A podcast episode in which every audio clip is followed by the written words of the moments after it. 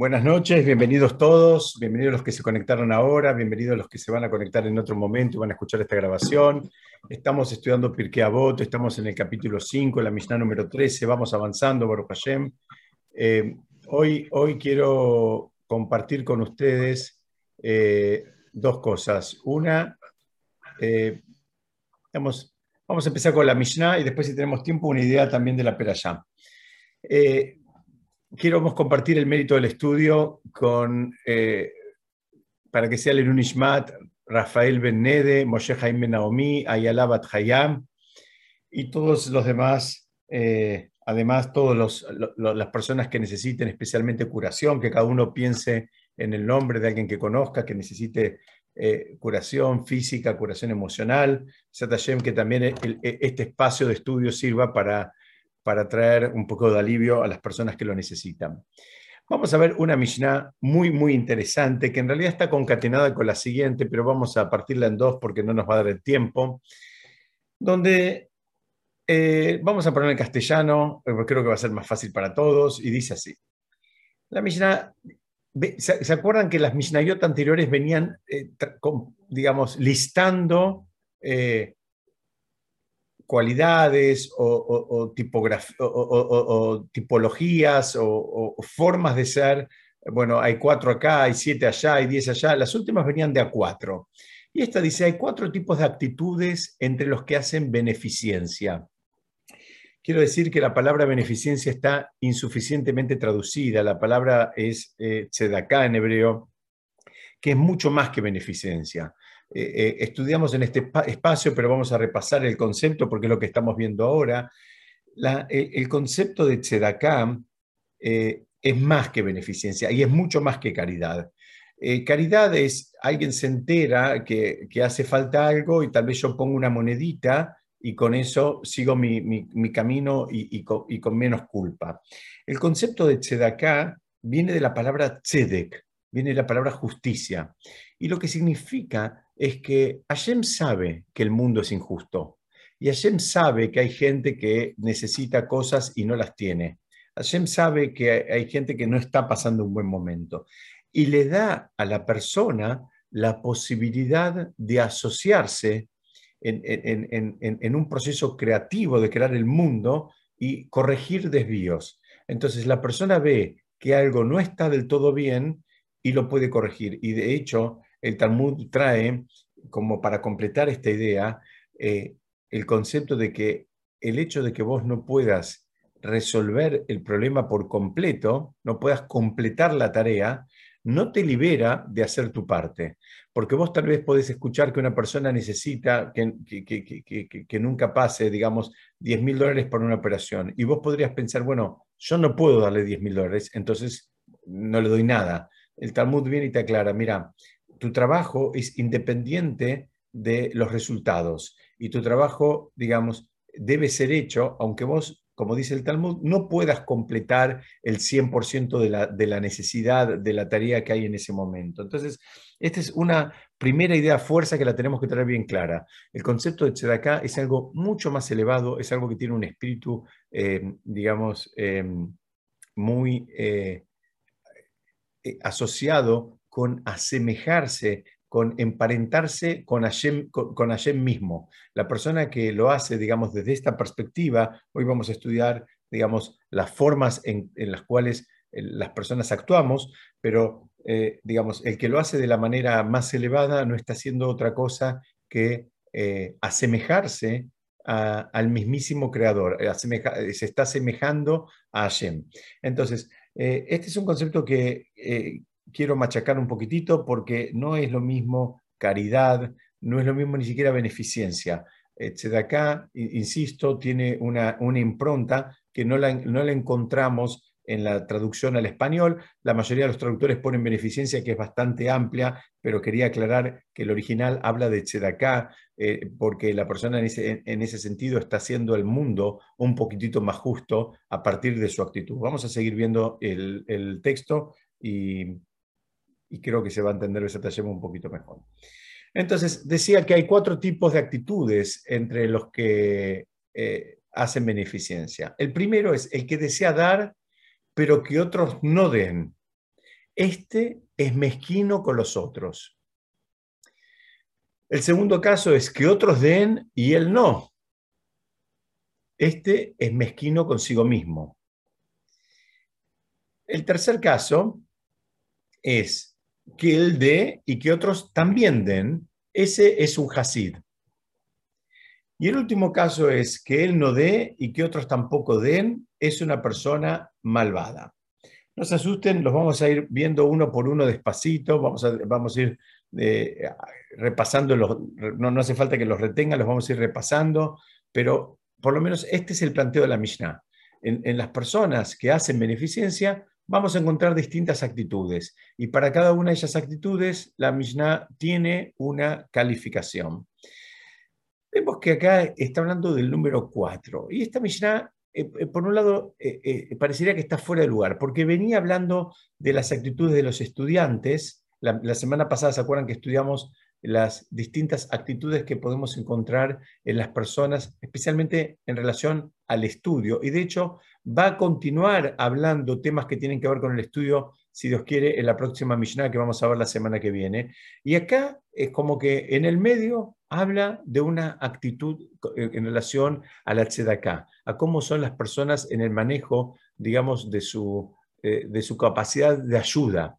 Y eh, la palabra tzedakah es muy importante porque es, es una palabra muy amplia, que no solamente está limitada al, al, al aspecto material, ¿no? Hay veces en la palabra tzedaká también podemos encontrar eh, incluido actos de gesed, actos de bondad. A veces una persona no puede ayudarla porque, por lo que sea, en ese, en ese momento no puede, está, tiene otras prioridades, tiene otras necesidades eh, que, que, debe ocuparse de ellas.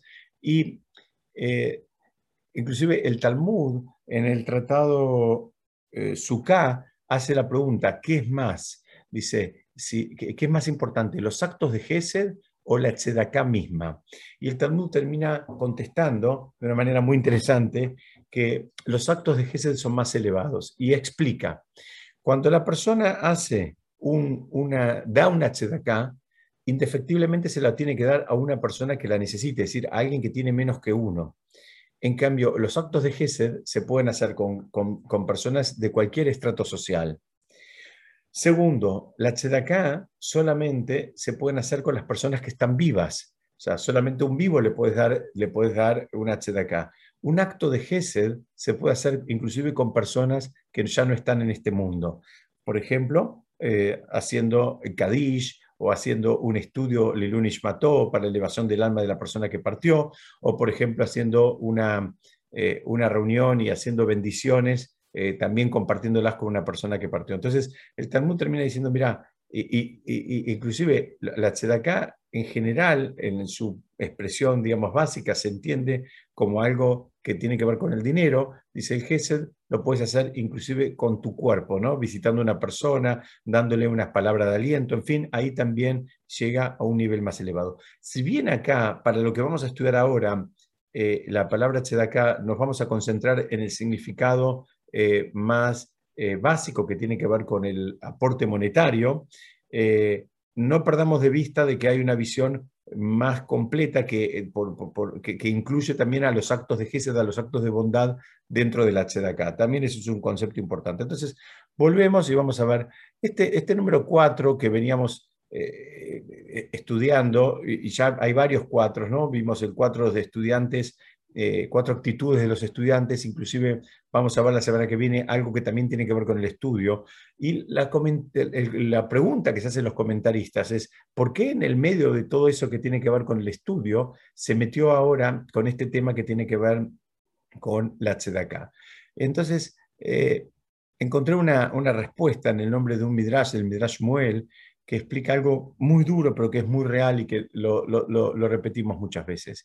Él dice, mira, son actitudes que puedes encontrar en las personas en relación, vamos a decir ahora, en relación al dinero y a la ayuda al prójimo, aún en, ámbitos de estudiosos.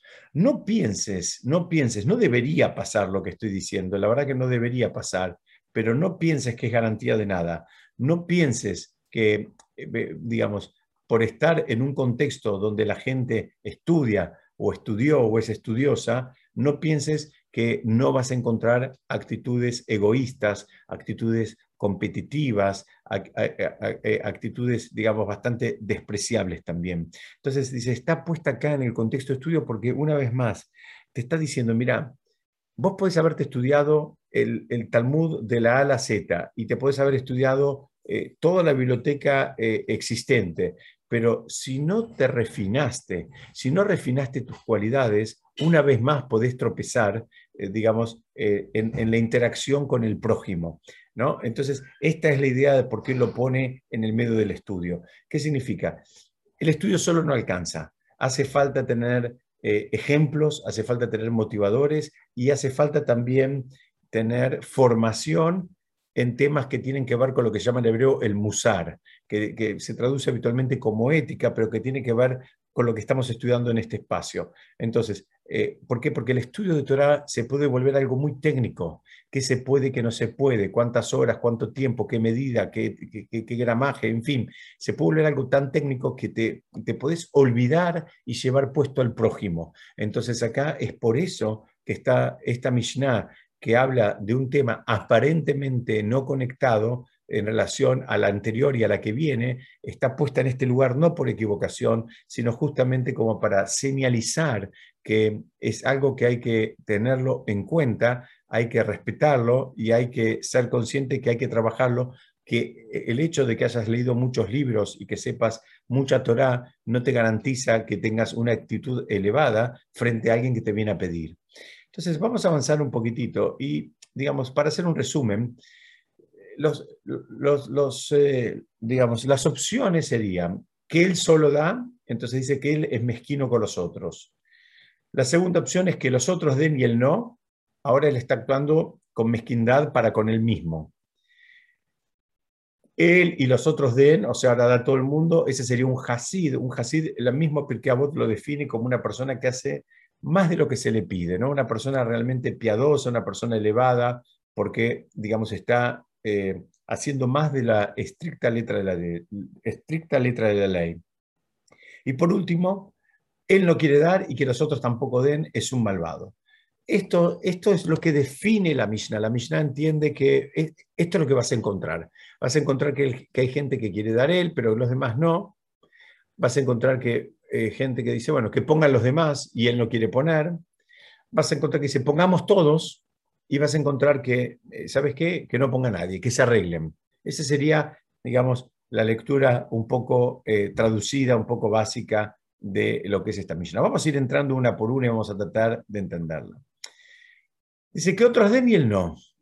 Y que él no dé y que otros tampoco den. Entonces acá hay una pregunta, ¿cómo se entiende? Si me estás hablando de cuatro eh, digamos, actitudes entre las personas que hacen beneficencia, que dan acá. ¿Cómo me podés listar entre esas cuatro estos dos casos donde dicen que otros den y él no? Y si él no da, ¿por qué me lo incluís dentro de los que dan acá? Y el, o sea, tenemos dos de cuatro con problemas. Hay uno que dice que otros den y yo no. Entonces, ¿por qué, ¿por qué lo incluís a este que dice que él no quiere dar? dentro de las actitudes de los que dan acá, ¿Ok?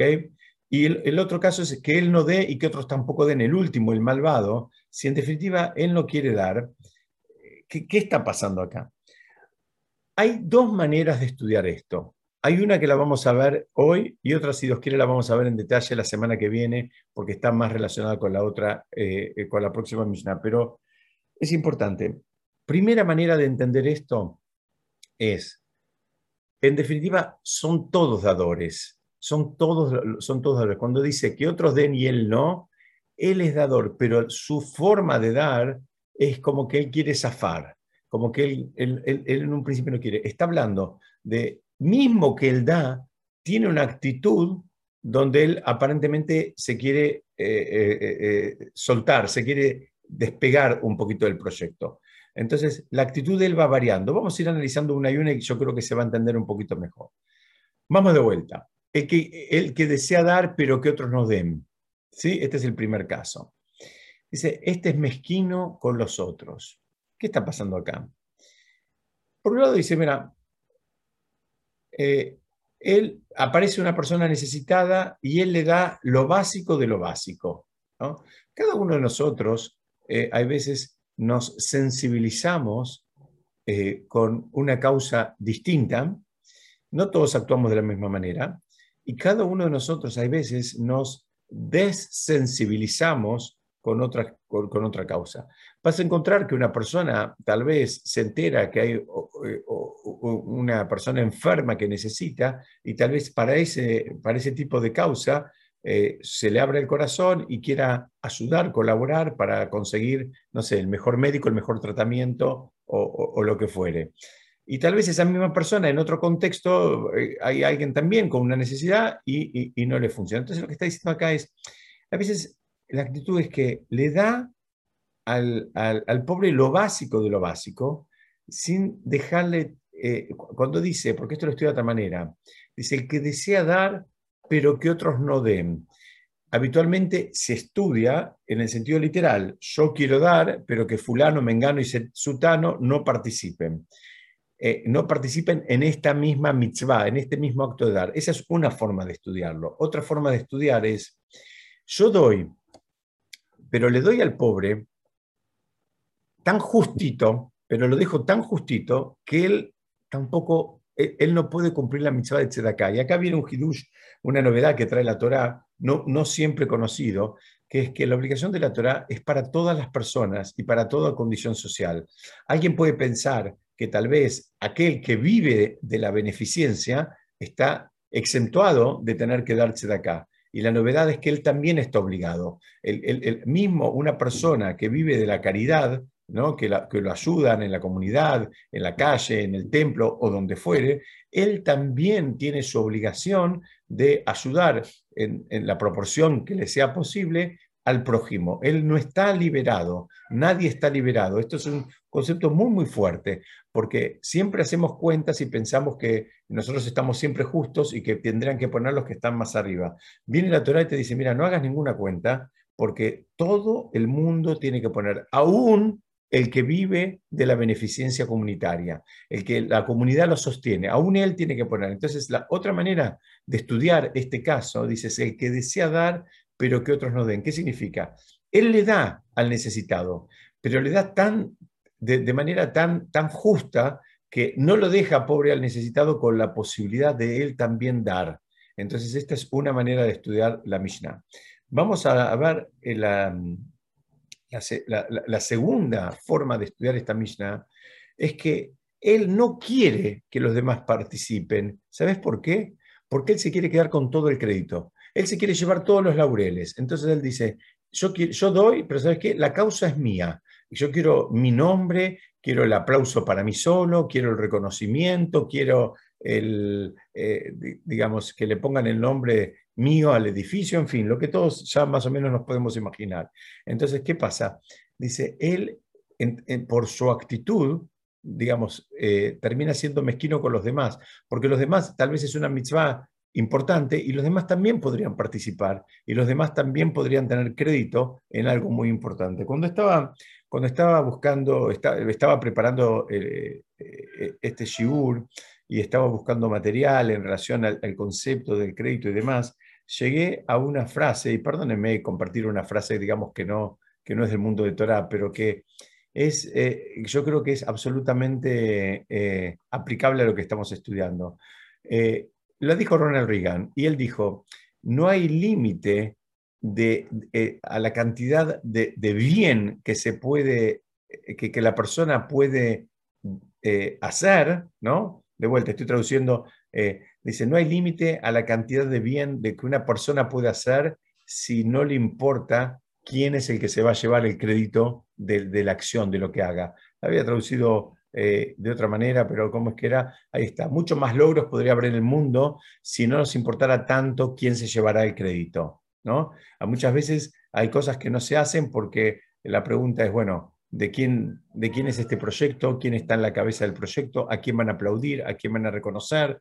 Eh, ¿A quién van a asociar con ese logro? Entonces empiezan todas esas eh, esos cálculos, mezquinos por cierto, y en fin, muchas veces los logros no terminan apareciendo porque eh, si no son las cosas de la manera que, que soñamos, no lo hacemos. Entonces, insisto, está hablando en este caso de alguien que se quiere llevar todo el crédito. Y a veces, digamos, también a veces eh, eh, hay proyectos que son un poco ambiciosos para una sola persona, entonces como él, si lo hace es para hacerlo completo y si no, no lo hace, por otro lado, como el proyecto es ambicioso, no lo termina haciendo y no da lugar a otros, en fin, priva al mundo, como, como, dice esta frase, de determinadas cosas que, eh, digamos, podrían pasar si en lugar de hacerlo por voluntades unitarias, se hiciera, digamos, asociando voluntades.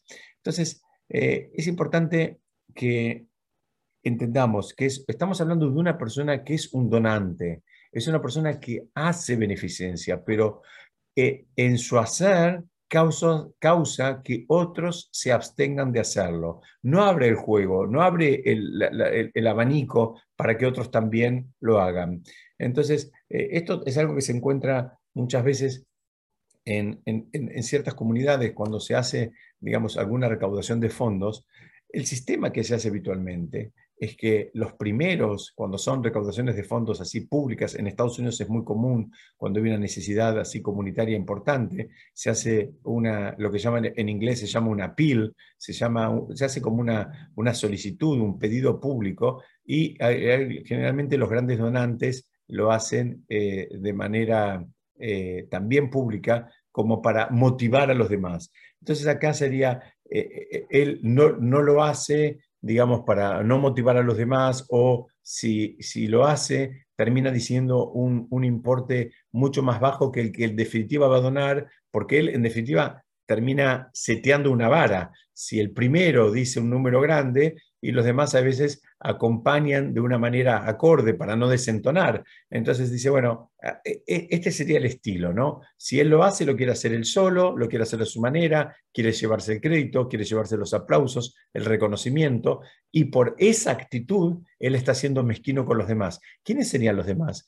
Son, hay dos formas de estudiarlo. Los demás pueden ser los demás donantes potenciales, ¿por qué? Porque él no les, no les da la posibilidad de donar, y la otra manera de estudiarlo es que es mezquino con los demás seres. Eh, digamos, ¿por qué? Porque priva al mundo de que lindos proyectos se hagan porque él está tan enfrascado en sí mismo que solamente acepta hacerlo si él está, eh, digamos, como protagonista, entonces está siendo mezquino con los demás. Es otra manera de estudiarlo. Los demás podemos ser todo el resto de los habitantes de esa comunidad que nos privamos, eh, o, mejor dicho, él nos priva de algún beneficio eh, que podríamos tener si, eh, si los eh, objetivos se plantearan de manera colectiva. Vamos a avanzar y ver cómo sigue la Mishnah, perdón.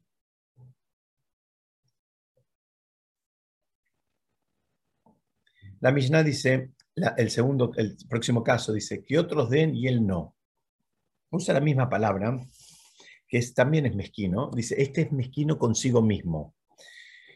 Es, importante que entendamos que no, lo, no dice que es un rayá, no dice que es un malvado, porque en definitiva, él quiere que la ayuda le llegue a los necesitados. ¿no? Para el malvado hay algo reservado para, el final, pero él, él, quiere que le llegue algo. ¿no? Él no dice, bueno, que se arreglen, que se embromen. No, no, no. Él dice, es importante, por favor, pongan para esta causa, pero él no quiere poner.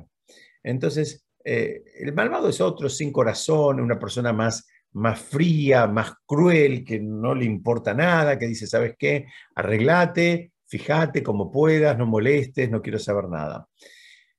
Entonces, vamos a ver acá, la Mishnah en general primero menciona a los dadores y luego a los que no son dadores. Entonces, pero ya sabemos que este segundo también es dador. Ya entendimos que son todos dadores, pero tienen distintas actitudes. ¿Qué, significa acá? Él a priori no es un dador. E, él a priori es como que prefiere zafar. Él está con la causa. Digamos, la causa lo sensibiliza, le importa y quiere que se haga. Pero él dice, bueno, ¿sabes qué?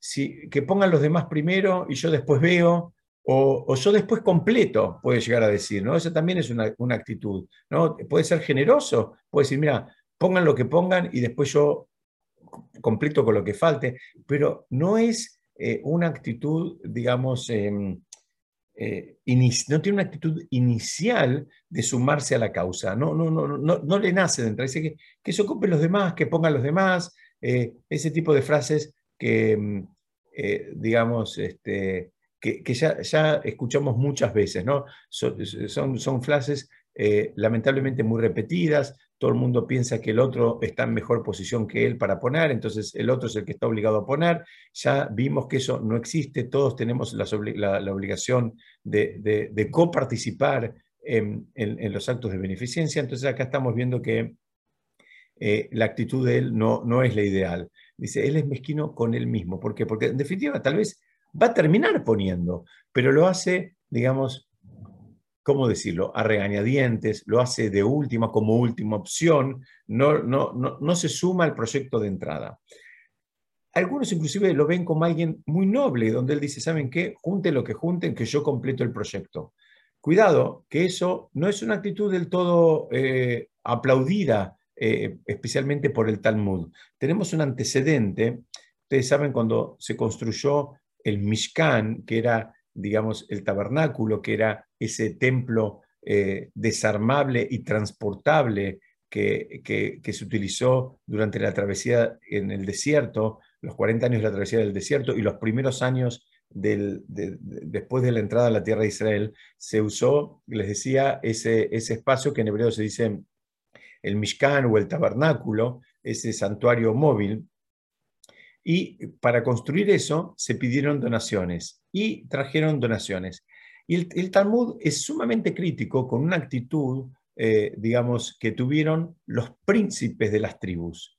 Los príncipes de las tribus dijeron, mira, eh, en un proceso donde se estaba donando lo que hacía falta, que era oro, plata, cobre, otros materiales necesarios, maderas, en fin, se, donó eh, todo lo necesario para, para la construcción, los príncipes de las tribus donaron nada más y nada menos que las piedras preciosas que, iba a utilizar el Cohen Gadol en el pectoral. El Cohen Gadol, esto está recreado, es una, una imagen así simulada, pero es, eh, usaba eh, un pectoral que tenía 12 em, piedras preciosas. Dice, los príncipes de las tribus donaron las piedras preciosas. Pero el Talmud, ¿por qué? ¿Por qué los, los eh, digamos, entre comillas, los castiga, los sanciona, los, los critica. ¿Cuál es el problema?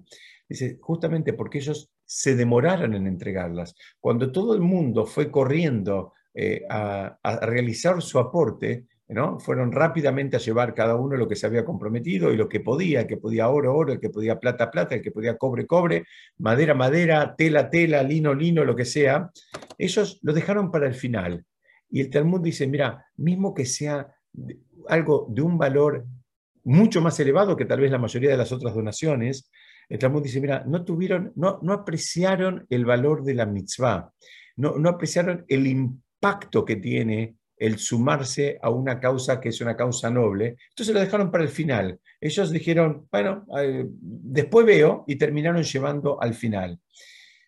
Eh, hay, hay, una, mm, hay una, eh, frase que, que, deberíamos eh, incorporarlas y tenerlas siempre frente a nuestra mente y a nuestro corazón. Y es que darse de acá no debería considerarse una obligación, sino un privilegio.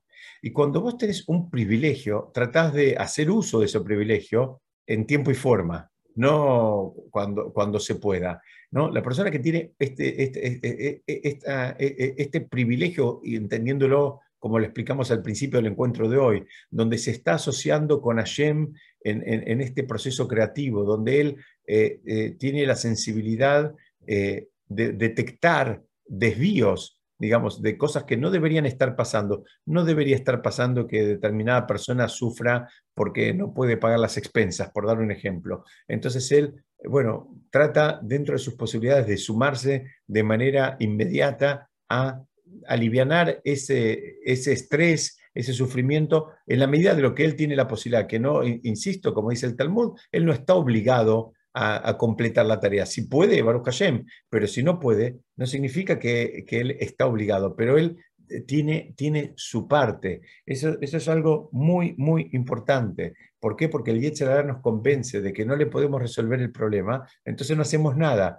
Entre nada y todo hay un montón de, digamos, de escalas intermedias y que siguen siendo eh, muy elevadas. Entonces, el concepto de la tzedakah, eh, fíjense cómo, cómo, termina entrando, aunque no es el, el, digamos, el eje, el, eje es la actitud que se tiene frente a eso, pero también la actitud cambia cuando entendemos el impacto y, digamos, y de qué se trata entendemos el, valor de la mitzvah y, y, la consideramos un privilegio y no la consideramos únicamente como una obligación. ¿Que es una obligación? Sí es una obligación. Pero si además de que es una obligación, vos considerás esa obligación como un privilegio, porque Baruch Hashem, vos estás en el grupo de los que pueden dar, y Hashem Shalom, no estás, Baruch Hashem, en el grupo de los que lamentablemente tienen que recibir. Y no hay ningún problema si la persona tiene que recibir, porque así Hashem entendió el mundo, que el mundo iba a funcionar con personas que en algún momento necesitan y con personas que en algún momento pueden dar. El problema es detectar que tenés un privilegio si estás en una posición de dar, independientemente de lo que puedas dar, y entonces ahí eh, tu actitud debería ser distinta y no, digamos, andar procrastinando, eh, digamos, como hicieron los príncipes de las tribus en el momento que que, se les pidió las donaciones. Insisto, fíjense que, eh, enseñanza trae el Talmud. Posiblemente fueron los que donaron eh, los materiales más valiosos, eran piedras preciosas, que es mucho más caro que el oro, que la madera y que el cobre y que la plata, pero aún así no tiene el valor de la, de la presteza, de la, de la eh, digamos, del cariño y de, de, considerar el privilegio de la mitzvah y de ir corriendo a hacerlo. Vamos a avanzar y el siguiente caso decía, que otros den y él no dé. ¿No? Él, no quiere, él no quiere dar, pero que otros den. Y, el análisis de la Mishnah es, este es mezquino con él mismo. ¿no? Entonces, ¿por qué? Porque él se causa un daño a sí mismo. Él, al salirse del sistema, no es que él zafó. Muchas veces cuando alguien, eh, digamos, podríamos pensar que la actitud de alguien es, ¿sabes qué? Eh, no, no, tuve que dar eh, chedaká, esta vez zafé. Bueno, la mala noticia es que no es que zafaste, te perdiste una oportunidad. Te perdiste una oportunidad de cumplir con una de las mitzvot más elevadas que te la Torah, que al final del encuentro de hoy, si Dios quiere, vamos a ver lo que dice el rey Salomón en relación a esta mitzvah.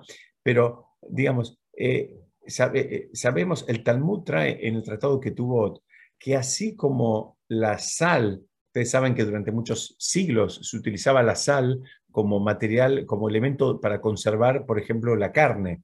¿no? Cuando no había freezers y heladeras y, cámaras frigoríficas, la manera de conservar por periodos largos los alimentos, especialmente la carne, era salándola. Entonces, dice, así como la sal conserva a la carne por, grandes temporadas y se podía trasladar de, digamos, eh, eh, de, un continente a otro, inclusive la carne, porque estaba salada, que eso es lo que la, mantenía eh, y la hacía durar. dice, de la misma manera es la tzedaká, es, digamos, es lo que protege y conserva los activos de la persona. Entonces, nadie, nadie pierde por dar tzedaká, sino que al revés, él, eh, la persona que da tzedakah, a, a, su vez eso lo ayuda a cuidar los activos que él tiene. Entonces, por eso es que acá habla de que él es mezquino consigo mismo. Él ahora tiene una posibilidad, se le presenta la posibilidad y no la está aprovechando eh, por una actitud donde él, digamos, eh, queda como, como último eslabón de esta cadena. Entonces, es por eso que se considera que él es mezquino consigo mismo, porque él podría tener ahora eh, la posibilidad de hacer una mitzvah que lo va a cuidar, lo va a proteger, le va a proteger los activos y no la hace. Entonces dice, bueno, la verdad, qué pena, tuviste la chance y no la aprovechaste. Vamos a avanzar. ¿Cuál es el próximo caso? El próximo caso es que él dé y que otros también den. Este es un Hasid. ¿Sabes qué? ¿Por qué lo llama Hasid? ¿no? Ya, ya, estudiamos la definición de Hasid, una persona piadosa, una persona que hace más de lo que, de lo que se le pide, en fin. Porque él, al hacer, tener esta actitud donde él dice, yo doy y que otros también den, no solo está comprometido con su propio crecimiento y su propio refinamiento, que sino que también le preocupa el crecimiento de los demás. Él también quiere que los demás participen de esta mitzvah porque sabe el impacto positivo que tiene en la vida de las demás. Entonces, por eso dice que es un hasid. Dice, un justo, una persona, un, un tzadik hace tzedaká un hasid hace acá y provocas que otros también la hagan.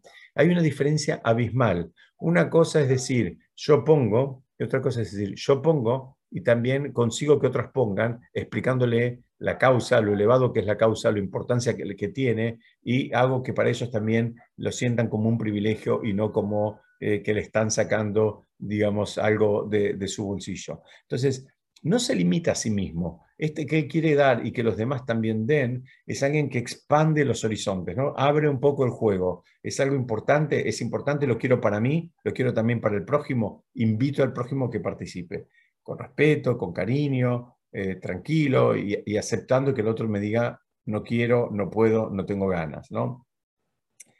Eh, en relación al análisis que hicimos antes de la primera, es cuando él dice, él, quiere dar y que otros también den, también lo podemos entender como que él tiene una actitud generosa cuando da, que le va a permitir al receptor, a su vez, también a él, cumplir la mitzvah de, dar, de darse de acá. Acá ahora va a estar más holgado, no va a estar tan apretado como en el primer caso, entonces ahora el receptor recibe y también puede dar. Entonces ahí se cumple el proyecto divino de que todas las personas cumplan con la mitzvah de de acá. Vamos a ver ahora enseguida un análisis distinto eh, o, complementario que tiene que ver con el análisis que hace, el famoso análisis que hace el Ramban, eh, el Ramban, perdón, Maimónides, cuando habla de los distintos ocho niveles que hay en, eh, en la persona, o ocho niveles que, distintos con los cuales la persona puede vincularse con la tzedakah. El nivel más elevado, le explica el Rambam Maimónides, es aquel en que el, el dador no conoce al receptor y el receptor no conoce al dador.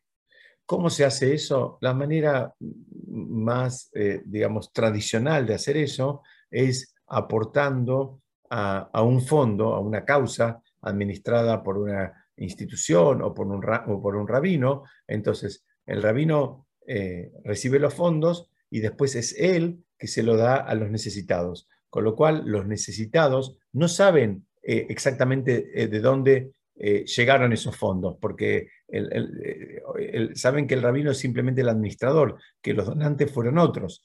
Y esto tiene un impacto muy grande para las dos personas. Para el receptor, tiene un impacto muy grande porque no, no genera una sensación ni de vergüenza ni de deuda para con el, para con el que lo ayudó en un momento de necesidad. Eh, nadie está exento, Dios no permita, pero nadie está exento de en algún momento de la vida necesitar eh, recibir ayuda. Y no hay ningún problema con eso. la, la Torá y los comentaristas nos enseñan la forma de hacerlo de la manera más elevada para no hacerlo sentir mal. La manera más elevada es que él no sabe quiénes son los que aportaron. Entonces, como es anónimo, él está agradecido, pero no tiene esa sensación de deuda para, digamos, para cada uno de los que aportaron y ayudaron a aliviarle un poco la situación. En relación al dador, no conocer al receptor lo ayuda a, a seguir refinando sus cualidades. El conocerlo puede ser que ahora se crea eh, más importante, se crea ahora él se cree que es el artífice, eh, se, le infla el pecho, en fin, eh, si la persona no trabaja sus, sus, midot, difícilmente pueda interactuar, mismo siendo dador, pero si lo hace con, con, un receptor directo que se conocen entre sí, difícilmente puede interactuar de una manera sana, porque es, es, es algo que a la larga eh, eh, lastima. Entonces, eh, en resumen, ¿cómo es la manera más elevada de hacerlo? Cuando él da y que otros den. ¿Qué significa? Da a intermediarios que se ocupan de estudiar los casos, de fijar prioridades, siempre que estamos hablando de personas, digamos, honradas, y, que actúan de acuerdo a los principios de la Torah. Entonces esa es la manera más, digamos, elevada de hacer la mitzvah, donde, bueno, yo hago mi aporte y delego en estas personas que son eh, personas de fe, personas estudiosas, personas respetuosas, eh, la potestad de que ellos definan a quién, cómo, cuándo y dónde dar y me desentiendo. Entonces, de esa manera, ahí lo cumplo de una manera más elevada, porque yo, digamos, eh, no me voy a inflar el pecho porque nadie me va a estar aplaudiendo ni me va a estar eternamente agradecido, y por el otro lado, no ofendo al receptor eh, digamos que tal vez hasta lo conozco y él ahora se sentiría mal si supiera que yo soy el donante. Entonces, eh, un poquitito más, vamos a ver que ahora se entiende de la misma manera, que él de, ¿a quién se refiere? se refiere a los encargados de administrar los fondos de Tzedakah y que otros, ellos, también den. O sea, la persona da de esta manera, eh, según el Rambam, Maimónides, así se entiende esta Mishnah. Cuando él quiere dar y que otros también den, eh, yo quiero estar en un sistema que funciona tal, como, tal cual como venimos describiendo, de una manera así elevada, de una manera con intermediarios, donde se cuida el honor y el, orgullo de todas las personas involucradas. Em, el último de los casos dice que él no dé y que otros tampoco den es una persona malvada. Insisto con que esto de que él no quiere dar es la actitud que él tiene aún dando. O sea, si, si él no fuera a dar nunca, eh, no debería estar listado en esta Mishnah. Pero él es una persona que va a terminar dando, posiblemente va a terminar dando, pero ¿sabes qué? Además del sentido literal, se refiere a alguien que da, pero preferiría no dar, ¿no? Y, preferiría que otros no den. Eh, que, él dice, bueno, que se arregle necesitado en otro lugar, que se arregle solo, que trabaje, que se busque otro trabajo, que trabaje de noche, que duerma en la calle, que, no sé, eh, en fin, se quiere desentender. Entonces, es por eso que tiene una actitud absolutamente insensible para con el prójimo, que la Mishnah lo llama que es un malvado. Es decir, acá hay, eh, hay dos cosas. Él puede ser que termine dando, pero su actitud a priori es, ¿sabes qué? No quiero saber nada. No solo no quiero saber nada yo, no quiero saber nada con él, ni, que nadie de la comunidad tenga algo que ver con él, porque no, que se arregle, lo quiero expulsar, no lo quiero tener cerca, no lo quiero ver, no lo quiero escuchar, no quiero, no, quiero tener nada. Entonces, esa insensibilidad, ¿no? porque hay gente que le molesta a los pobres, hay gente que parece un chiste, pero hay gente que le molesta tener eh, eh, necesitados alrededor. Preferirían tener un club de todos, digamos, eh, personas que están en el mismo estrato social que él. Y entonces ahora viene un necesitado y me dice, ¿qué hace acá? Él no, pertenece a este lugar, que se vaya, que no venga más, no lo quiero ver. Dice, esa es la actitud y se lo define como un malvado. Aunque termine poniendo también de su bolsillo y aunque termine, digamos, colaborando con la causa. ¿Por qué? Porque su actitud a priori sería como anestesiar la situación, desentenderse. No, no, quiero saber nada y, y, sacámelo. No solo yo no quiero saber nada, no quiero que nadie sepa nada con él, que no venga más a la comunidad, que no, que no moleste, digamos, ¿no? Esa sería, y es por eso que lo define como un malvado. Yo quiero compartir dos ideas en estos minutitos que quedan con ustedes de algo, de, un, de un comentario clásico. Yo voy a poner una lámina en hebreo, pero no se asuste, la voy a traducir. Ustedes saben que hablamos del Mishkan y, hablamos del es el tabernáculo en, castellano, y para la construcción del tabernáculo hicieron falta este, tres tipos de metales preciosos, el, oro, la plata y el cobre. Todos sabemos que el oro es más que la plata y que la plata es más que el cobre. Ahora, eh, vamos a ver eh, un comentario clásico eh, en el nombre de Jidá, que fue un sabio que vivió hace aproximadamente unos 300 años, que él explica los nombres en hebreo para oro, plata y cobre como si fueran un acróstico que eh, definen su actitud frente a justamente a la tzedaká, a lo que estamos estudiando hoy. Entonces él dice así, el primer caso sería el oro, ¿no? Como en el dibujito tenemos acá, tenemos el dibujito del oro, de los lingotes de oro. Dice, en hebreo se dice zahav. Zahav quiere decir oro. Pero también Zahav son tres letras que son, forman la palabra, o mejor dicho, la expresión Ze Anotem Bari. ¿Qué significa? Dice, este es el que es el nivel más elevado, que él da cuando él está bien, cuando él está sano, cuando está todo en orden alrededor de él. Entonces es una persona que da, digamos, desde un lugar de, bienestar, pero sin ninguna eh, agenda ulterior, sin ningún interés ulterior. Una persona que, quiere ayudar, que quiere dar y que las, digamos, porque las cosas eh, eh, eh, están, están bien y, punto. ¿no? no está pidiendo porque hay alguien enfermo, O sea, no, está dando porque alguien enfermo, alguien que necesita algo en particular, alguien que, digamos, no hay, no hay ninguna necesidad conectada con su actitud.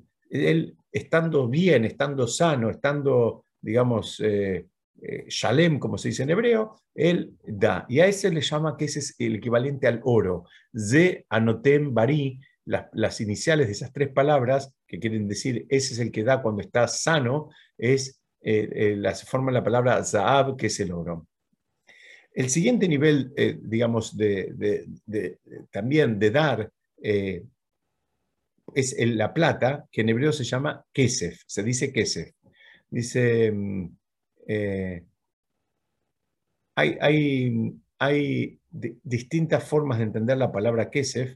Hay, voy a compartir con ustedes dos. Una es la que está en la imagen, que dice que Sheroe Sakaná potea jeteado. Dice, cuando ve un peligro, ¿no? De cualquier índole, él abre su mano. A priori su mano está cerrada, ¿no? La tiene cerradita. Pero ante una situación de peligro, Dios nos permita, con él, con la esposa, con los padres, con los hijos, con algún familiar, con los negocios, con lo que sea, ahora sí abre la mano. O sea, hubo que ponerlo en, jaque como para que ahora reaccione. ¿no? Y otra, otra manera es que Xenofel, eh, que, que em, Nofel Jolé Sanfi Pidión, que es lo mismo, que significa que cuando cae enfermo, ahí es otra manera de entenderlo, eh, él pone eh, el pidión es algo para redimir. Su manera de poner es frente a, un, a una amenaza, a una amenaza externa eh, para con él, para con alguien de su familia o para con su patrimonio.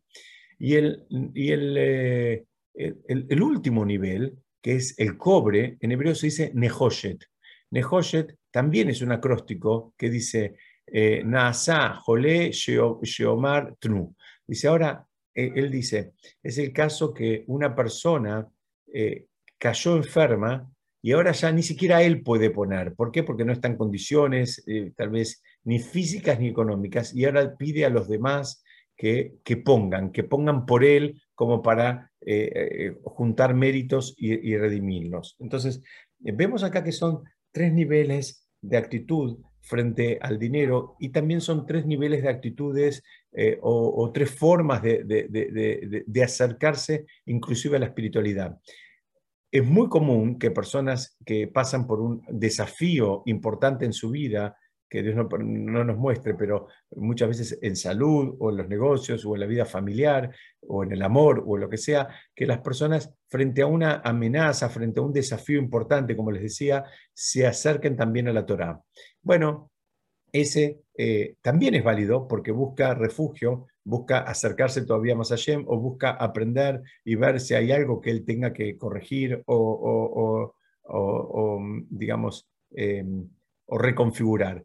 Pero en definitiva, vemos que es lo mismo que con relación a la tzedakah. Hay, digamos, el, norte es la persona que pone, que, o si quieren espiritualmente o si quieren materialmente, y lo hace desde un lugar, digamos, de, completitud, de sanidad, de, digamos, de, sin agenda, eh, sin una necesidad extra.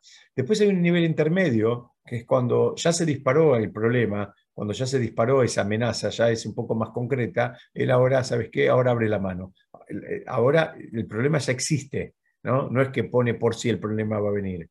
Y el tercer caso es que eh, ni siquiera pone él, el problema se disparó, pero él ya no está en condiciones, ya tal vez el problema lo pasó por arriba y él ya no está en condiciones, digamos, de poner, sino que pide que otros pongan por él, que otros pidan por él, que otros recen por él, en fin, él ya no, no, está, eh, eh, no, está, no, está, no está con él. Entonces, eh, em, yo quería una idea más para redondear. Hay una frase muy conocida que dice, Tzedaká tatzil mimavet la van a encontrar en muchos lugares, muchas veces está cerca de las alcancías también, que significa la tzedaká va a salvar de la muerte. La, la, puede salvar, es uno, el mérito de la tzedaká pasa por, por arriba, inclusive a la misma muerte.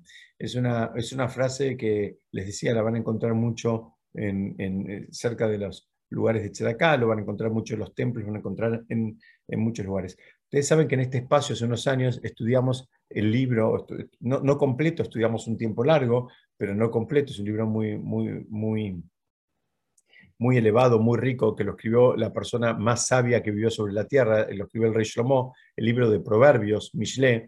Y esta frase, Tzedakat Tatzil Mimavet, la Tzedakat te salvará de la muerte, es parte de, una, de un enunciado del rey Salomón, pero no está completo.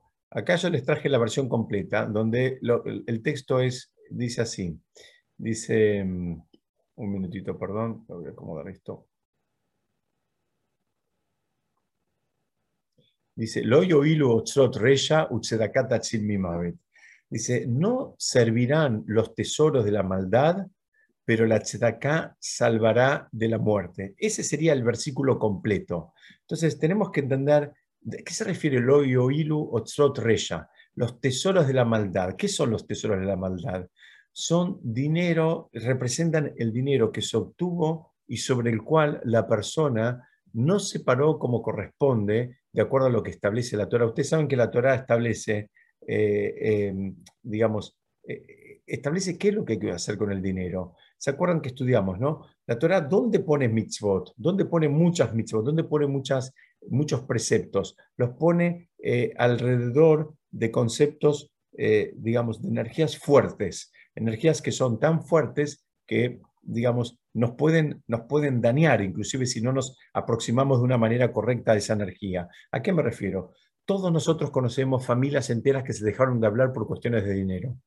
Todos nosotros conocemos eh, casos de, de, digamos, donde el dinero, en lugar de traer más bienestar, trajo más sufrimiento a las mismas personas que lo tienen. ¿Por qué? Porque es una energía muy fuerte. Si no nos conectamos de la manera correcta, eh, puede ser una energía de mucha libertad o Hasu Shalom puede ser una energía de mucha opresión. La, persona se puede volver loca por el dinero. Ahora, como empezó a tener dinero, quiere más dinero y quiere esto y tiene miedo que le roben, entonces él está trabajando de las 4 de la mañana hasta las 12 de la noche y además viaja y va y sube y viene y, se esfuerza y se, digamos, y, se pierde de disfrutar a la familia y disfrutar del crecimiento de los hijos y, no tiene su espacio de estudio y no tiene su espacio de tefilá y no tiene donde comer callar porque va a cualquier lugar, en fin, todo en, en función del dinero. Entonces, entonces, fíjense cómo es una energía tan fuerte, tiene un montón de mitzvot alrededor. ¿Para qué? Para que la persona, digamos, se pueda conectar con esa energía de una manera correcta. Hay energías que no son buenas o malas en sí mismas. Todo depende de cómo nos conectemos y qué es lo que hagamos con eso.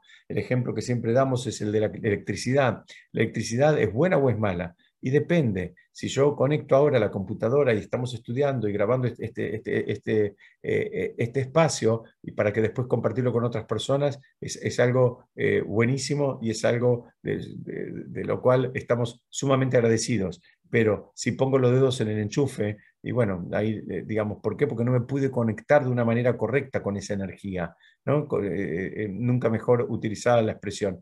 Lo mismo es el concepto del dinero. Entonces acá lo que está hablando es cuando dice el dinero, eh, los tesoros de la maldad, se refiere al dinero que se obtuvo, pero no de acuerdo a los principios de la Torá y no cuidando los principios de la Torá. O sea, no se obtuvo, o tal vez que no se obtuvo de una manera del todo kosher, o no se, lo, no, se, no se actuó de acuerdo como la Torah establece. ¿no? Hay una parte de ese dinero que no tenemos derecho a utilizarlo, porque no es nuestra. Es una parte que estamos obligados a compartirlo con alguien que lo necesite. Entonces, si la persona se lo quedó todo, entonces ese lo llama el dinero, digamos, de la, de la maldad. Dice, no le va a servir no le va a salir. Dice, ¿por qué? Porque, no, digamos, el ángel, eh, eh, eh, al revés, el, ángel acusatorio lo va a acusar frente a, ese, frente a ese dinero. ¿Por qué? Porque tuvo el potencial de hacer algo elevado y no lo hizo.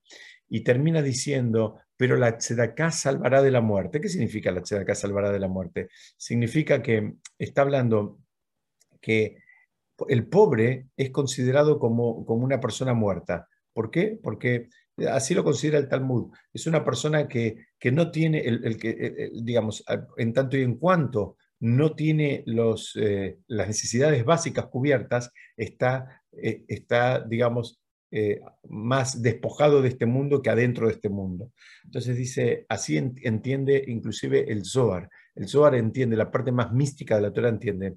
La persona que ayuda a un pobre, pobre digamos, en, en situación de calle, por decirlo de una manera, Dice, en tanto y en cuanto él es considerado como un muerto el pobre. Y ahora viene esta persona y lo ayuda, lo saca de esa, de esa situación. Es como en alguna medida como que él lo salvó de la, lo salvó, pues dice, lo, la, la, la lo salvará de la muerte. Él lo está salvando de la muerte, porque lo saca del nivel muerte y lo trae de vuelta al nivel vida. Estamos hablando en sentido, digamos, figurado. ¿No? Así como, como entienden nuestros libros. Dice, bueno, eh, sabelo, dice la parte mística de la Torah, que así como él tuvo una actitud generosa frente a alguien que lo necesitaba, dice, el día de mañana ese mérito le va a quedar, inclusive va a ser como un escudo que lo va a salvar y lo va a defender a él mismo si tuviera una situación de emergencia o si se le presentara, Dios no permita, digamos, lo, que se conoce como, el Malach Mavet, el ángel de la muerte. La, mitzvah de la tzedaká, bien dada, protege a la persona. Entonces, vimos, vimos en el día de hoy las distintas actitudes que podemos tener. Podemos tener una actitud más generosa con el otro y con nosotros mismos, podemos tener una actitud más, eh, digamos, mezquina con nosotros y con el prójimo. Cada uno elige, digamos. Eh, tenemos que saber que es muy difícil elegir solos. ¿Por qué? Porque el Yetzerará, el, el instinto del mal, te come la cabeza y te dice todo el tiempo, no, mira, vos tenés ahora que juntar para mudarte, o tenés que cambiar el auto, o querés hacer un viaje que tenés programado hace mucho, o tenés que casar un hijo, o tenés que casar una hija, o tenés que casarte vos mismo, o tenés que esto, lo otro. Entonces, siempre te presenta, eh, digamos, un esquema donde aparentemente nunca es posible que vos colabores con ninguna causa. Bueno, de ahí para arriba hay que trabajarlo. ¿Cómo se trabaja? Eh, estudiando, eh, recibiendo la motivación correcta, entendiendo y también rezando, pidiendo a Shem que nos abre el corazón, que, que, no nos deje eh, seguir viviendo con un corazón de piedra, que, podamos tener un corazón blando, con una mirada blanda para con el prójimo y, también pedirle a Shem que nos abra los ojos para saber dónde y cómo poner eh, nuestro dinero de una manera elevada, de una manera que nadie sufra y que nadie, digamos, se sienta mal eh, por, por, tener que recibirlo. Bueno, hasta acá lo que quería compartir con ustedes. No sé si alguno quiere hacer algún comentario o algo. Yo aprovecho que ahora estamos... Saco Balú, muy bueno. Muchas gracias.